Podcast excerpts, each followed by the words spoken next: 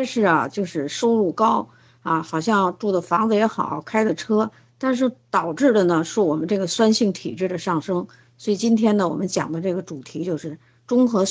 中和酸性体质是健康的金钥。首先呢，有很多人呢不太明白这个酸性体质。其实酸性体质的这个提出呢，是在一八七五年，法国生理学家就提出来了啊，这个细胞外液是身体的内。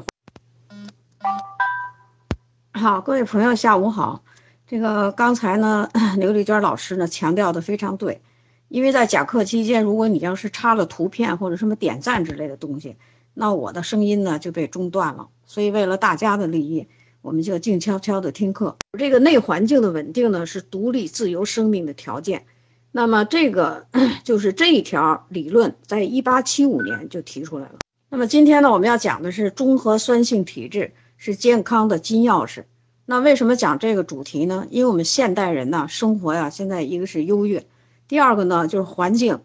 这个遭到一些污染，所以我们酸性体质的人呢就会越来越多，很多疾病这时候呢就出现了。我们一边是科学家为什么提出这个我们的什么叫自由生命啊？我们可以打这样的一个比喻，我们把全身的细胞都可以叫做鱼缸里的鱼，养鱼的水就是我们的细胞外液。而这个细胞外液，如果这个它的 pH 值不正常的时候，那么人就会产生大量的慢性疾病，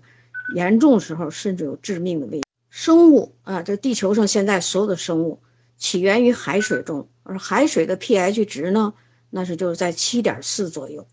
你的酸碱平衡在一个较窄的范围内保持稳定啊，这个数字很小，它的 pH 值正常的时候就是在七点三五。到七点四五之间，起源于碱性的环境啊，就是七点三五到七点四五，平均呢能在七点四。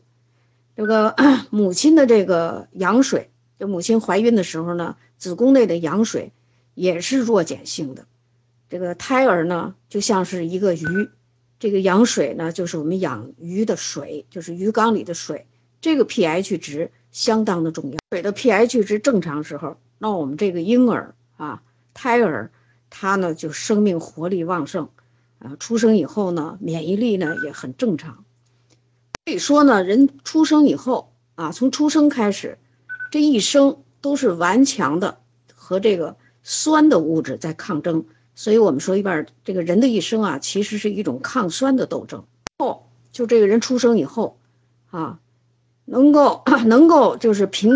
这个平衡酸性体质。能够维持酸碱平衡的人就越来越少，年龄越大的人啊，也就是年龄越老的人，他的这种能力呢就越差。研究酸性体质的这个专家啊，是这个美国的医学医学生理学家，叫雷翁教授。这个人呢，由于他就说呀，酸性体质啊是百病之源，他的这个研究是得了诺贝尔奖的。我们人要有一个弱碱性的环境呢，主要是。这个我们身体里的酶促反应，就是我们这身体里有蛋白质啊、矿物质、维生素生产的各种酶，它需要的环境就是弱碱性。那么在 人体的酸碱平衡中啊，它不是绝对的，也不是一成不变的。比如说你现在这两分钟你是酸性体质，可能过了两分钟呢，你又成了碱性体质了。为什么呢？因为人体有一个非常重要的就是平衡机制。这个平衡机制在动态中平衡，啊，这是人就是你自己是无法控制的，啊，这种微弱的平衡呢，人体也是感觉不到的。如果你一旦感觉到了，那你就是进入了疾病的严重状态，酶促反应处于不活跃状态。那么人表现的，首先在精神状态方面就表现的是无精打采，啊，疲劳了以后呢，很难就是很难恢复过来。脂浓度呢，就说的是我们的构成酶的这个营养物质，啊，就是人的这个酸碱度 pH 值，啊，它的稳定影影响了我们整个人的生命过程和我们的健康啊，可以说是息息。和人呢不一样，咱有时候就说了，千人千样，万人万样。那这里头是什么不一样呢？主要是我们这人体里的酶不一样。我们人体里大约有多少种酶呢？根据现代医学生理学。啊，这个研究我们我们人体里的酶啊，每个人呢最少要有四千多种，每种酶的多少每个人也不一样啊，所以人呢和人呢都不一样，这个这就是千差万别的变化。但是一个人体呢，大约就会有四千多种酶，这四千多种酶啊，就人体里所有的酶啊，酶促反应的时候呢，我们希望它活跃。我就给大家讲讲。那既然这个酸性体质、酸碱平衡对我们人体这么重要，下面我们讲讲这个酸性体质对人体的危害。人体这个酶促反应好，它是需要条件的。第一个条件就是需要你的体温在三十六到三十七度之间；第二个条件，pH 值在七点三五到七点四五之间；另外，第三个条件我们就叫基质浓度。第二个的危害呢，就是对外源性的疾病，它可以使这个这个病情啊加重。外源性的疾病指的是什么呢？就是细菌、病毒以及微生物，就是致病菌的这个感染。构成人的这个营养物质，酶的营养物质主要是什么呢？它需要最多的就是优质的蛋白质，然后加我们的多种的维生素和多种的矿物质。另外，有些酶呢还需要一些必需脂肪酸。有了这些营养物质，人的细胞呢要在能能量的推动下，能量呢就是就是动力啊，所以你不吃饭啊，你你减肥的时候你可以少吃饭，但是你不能不吃饭，你没有能量了，什么也加工不出来，所以人呢必须要有能量的。第三个影响，那就是说在酸性体质下，人体的整体免疫功能全部下降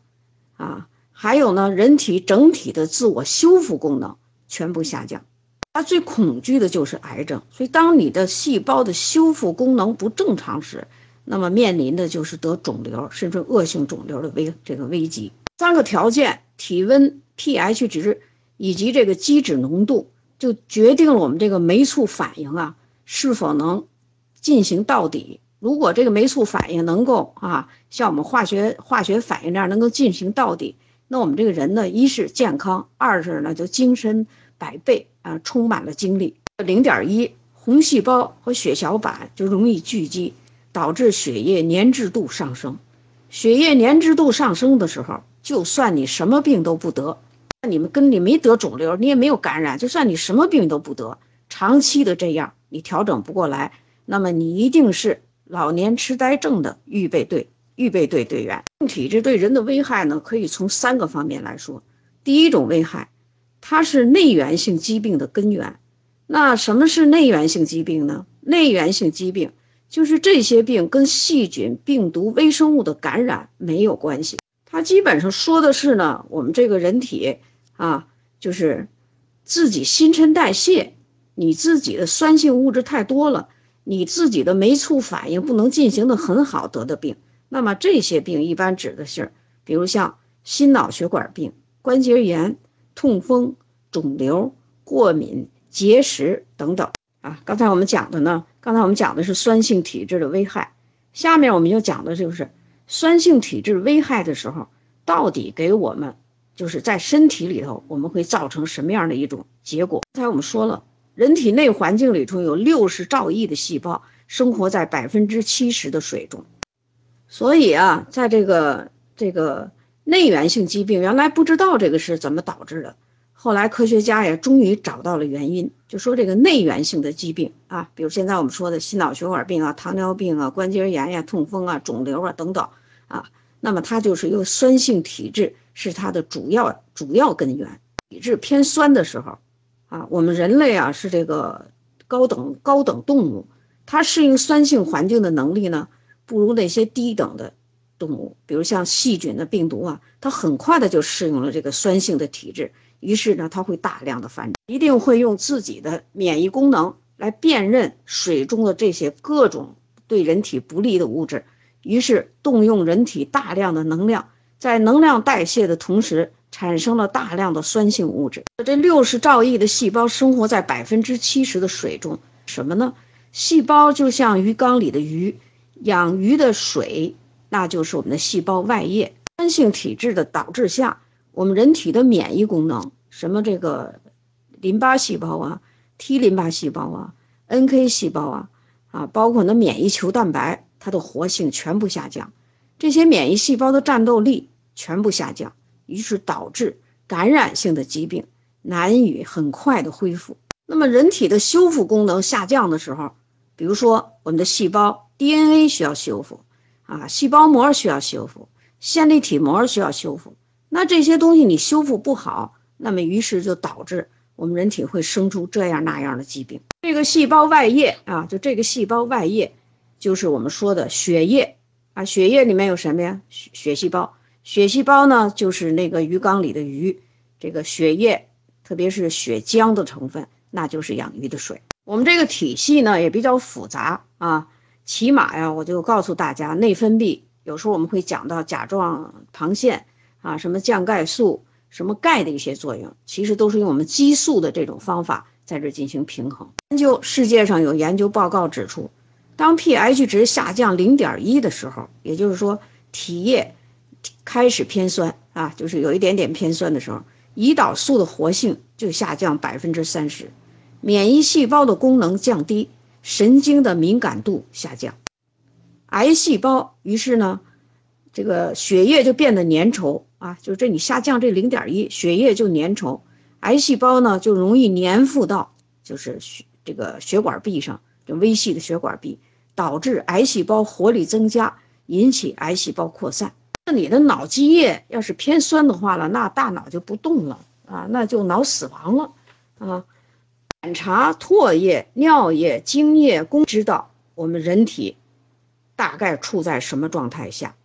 啊？所以，我们检查这些液液体啊，可以有效的帮助了解身体健康的基础水平。二呢，因为是水，是吧？如果你这个自然环境，有人说大环境里的水要是非常好，那我们人体呢，就节约了自己的很多就是能量。或者节约了自己这种平衡酸性体质的这种内调节作用。如果大环境的水被污染了，杂质、细菌、病毒、农药、化肥等等这些东西多。